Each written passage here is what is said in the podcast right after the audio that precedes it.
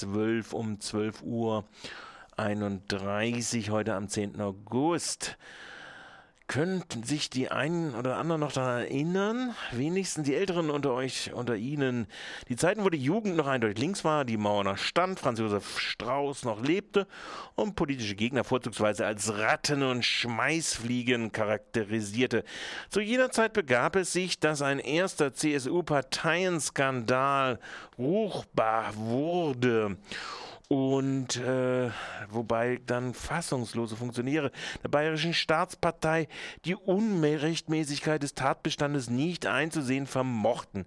Die Landratsämter in Bayern hatten auf Kosten der Steuerzahler Busreisen zu Wahlkampfveranstaltungen der CSU organisiert.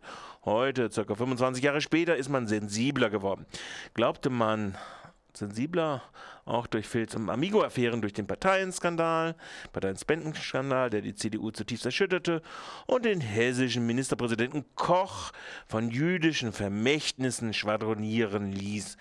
Nun, seit heute scheint es einen neuen Skandal, oder sagen wir mal, seit dieser letzten Woche scheint es einen neuen Skandal zu geben. Vorläufig, es geht nicht um zig Millionen, es geht um Hunderttausende. Doch wieder, man glaubt es kaum, gibt es, geht es um einen fortgesetzten Fall von Selbstbedienung der CSU aus dem Staatssäckel.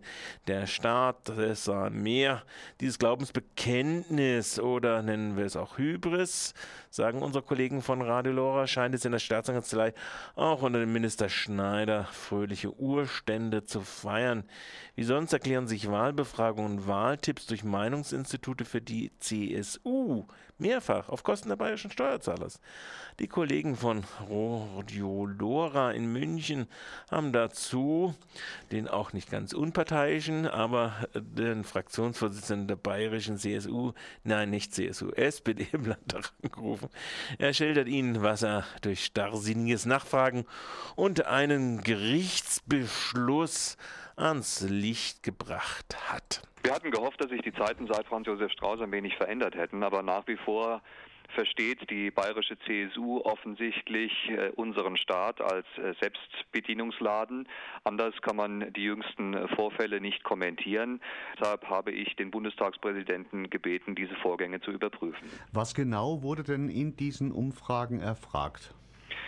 Ich hatte von meinem Fragerecht als Abgeordneter im vergangenen Jahr Gebrauch machen wollen und wollte eben wissen, Mensch, da gibt es im Haushalt des äh, Bayerischen Landtags der Staatsregierung ähm, einen äh, Hinweis, dass Meinungsumfragen durchgeführt werden. Äh, ich wurde allerdings äh, eines Besseren belehrt, dass ich äh, das nicht wissen dürfe, um was es da geht. Bin deshalb vor den Verfassungsgerichtshof gezogen und mittlerweile hat man mir die Meinungsumfragen offengelegt. Es wird dort beispielsweise die Sonntagsfrage gestellt, wen man denn am nächsten Sonntag wählen würde, wenn denn Wahlen seien, wie die politische Stimmung in Bayern zu bewerten wäre, was die Ministerpräsidenten tun müssten, um noch besser dazustehen, als es äh, bisweilen äh, der Fall war. Und es werden konkrete Handlungsanweisungen gegeben, dass sich beispielsweise die CSU in der politischen Auseinandersetzung auch auf Bundesebene immer wieder auch abkoppeln müsse von dem, was im Bund geschieht, dass man äh, die SPD, die Grünen wie auch die FDP in die politische Auseinandersetzung mit einbeziehen müsse. Also es wurden hier ganz konkrete Tipps gegeben, wie von einem Unternehmensberater, wie sich die CSU zu verhalten habe.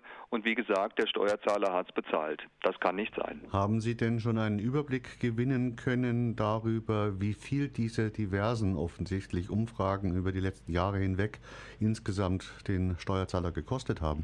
Ich hatte nach den Umfragen 2006 bis 2008 gefragt. Da geht es insbesondere insgesamt um eine Summe von knapp 108.000 Euro. Äh, nachdem nun äh, dies aufgedeckt wurde, dass hier offensichtlich verdeckte Parteienfinanzierung vorliegt, äh, habe ich eine weitere Anfrage gestartet und möchte wissen, rückwirkend, wie es denn in den Jahren 2001 bis 2005 aussah, weil das Parteiengesetz Verjährungsfristen von insgesamt zehn Jahren vorsieht.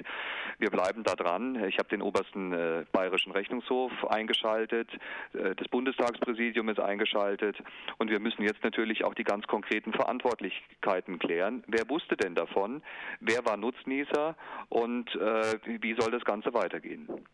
Wie haben Sie eigentlich äh, die Haltung von Staatskanzleiminister Schneider empfunden? Sie sagten ja schon, Sie mussten vor das Verfassungsgericht, um überhaupt durchzusetzen, dass sie die Informationen erhalten? Denken Sie, dass man da einfach auf Zeit gespielt hat, um Spuren zu verwischen? Staatskanzleiminister Schneider hat offensichtlich ganz bewusst vertuscht, äh, um was es hier geht. Ich habe zweimal offizielle parlamentarische Anfragen gestellt. Zweimal hat er es geheim gehalten und wollte mir dies nicht offenlegen. Und erst auf Druck des Verfassungsgerichts wurde mir hier die ganze Wahrheit äh, mitgeteilt. Ähm, dies zu bewerten äh, fällt mir fast schon ein wenig schwer, denn man muss sagen, dies ist ein neuer Tiefpunkt der politischen Kultur im Freistaat Bayern. Das äh, hat eine ganz neue Qualität. Äh, der Minister wollte hier offensichtlich verschleiern und äh, vertuschen, dass die Staatskanzlei über Jahre hinweg Studien in Auftrag gegeben hat, die sich am Parteiinteresse der CSU orientieren, mit der Folge, dass dies der Steuerzahler bezahlt hat. Wie ist eigentlich die Haltung der FDP zu dem Ganzen? Denn wenn hier einseitig die Interessen der CSU verfolgt wurden auf Steuerkosten, dann richtete sich ja das letztlich auch gegen die FDP, die aber jetzt in einer Koalition sich befindet. Eine etwas zwiespältige Angelegenheit oder haben Sie den Eindruck, dass die FDP-Kollegen hier Wachsamkeit beweisen und objektiv bleiben? Es ist ein einmaliger Vorgang, dass eine Staatsregierung einen Studienauftrag gibt mit dem Ergebnis, dass der eine Koalitionspartner den anderen Koalitionspartner, sprich die CSU, die FDP, bitte kraftvoll bekämpfen solle. Naja, das war ja damals noch keine Koalition vorhanden. Als Doch, das war schon, das war die letzte Studie äh, aus dem Dezember 2008 veröffentlicht intern in der Bayerischen Staatskanzlei im Januar 2009. Ach so, da gehörte okay. die FDP bereits der Staatsregierung an. Das also, hat ja besonderen Charme. Es dann. hat einen ganz besonderen Charme in diesem Zusammenhang. Und dass die FDP dann natürlich not äh, amused ist, das können wir nachvollziehen. Sie hat äh, mittlerweile ähm, angekündigt, sich an unserer Aufklärungsarbeit zu beteiligen. Inwieweit äh, die dann auch vollzogen wird, das können wir derzeit noch nicht abschätzen. Aber äh, klar ist, es steht hier der Vorwurf im Raum, dass es einen massiven Verstoß gegen das Parteienfinanzierungsgesetz gibt und dementsprechend müssen hier Konsequenzen gezogen werden. Da könnten ja dann auf die CSU massive Strafzahlungen zukommen, oder? Das, was uns im Moment äh, vorliegt, ist wie gesagt der Vorwurf, dass 108.000 Euro ins, mit insgesamt drei äh, Studien hier äh, den Steuerzahler äh, gekostet haben.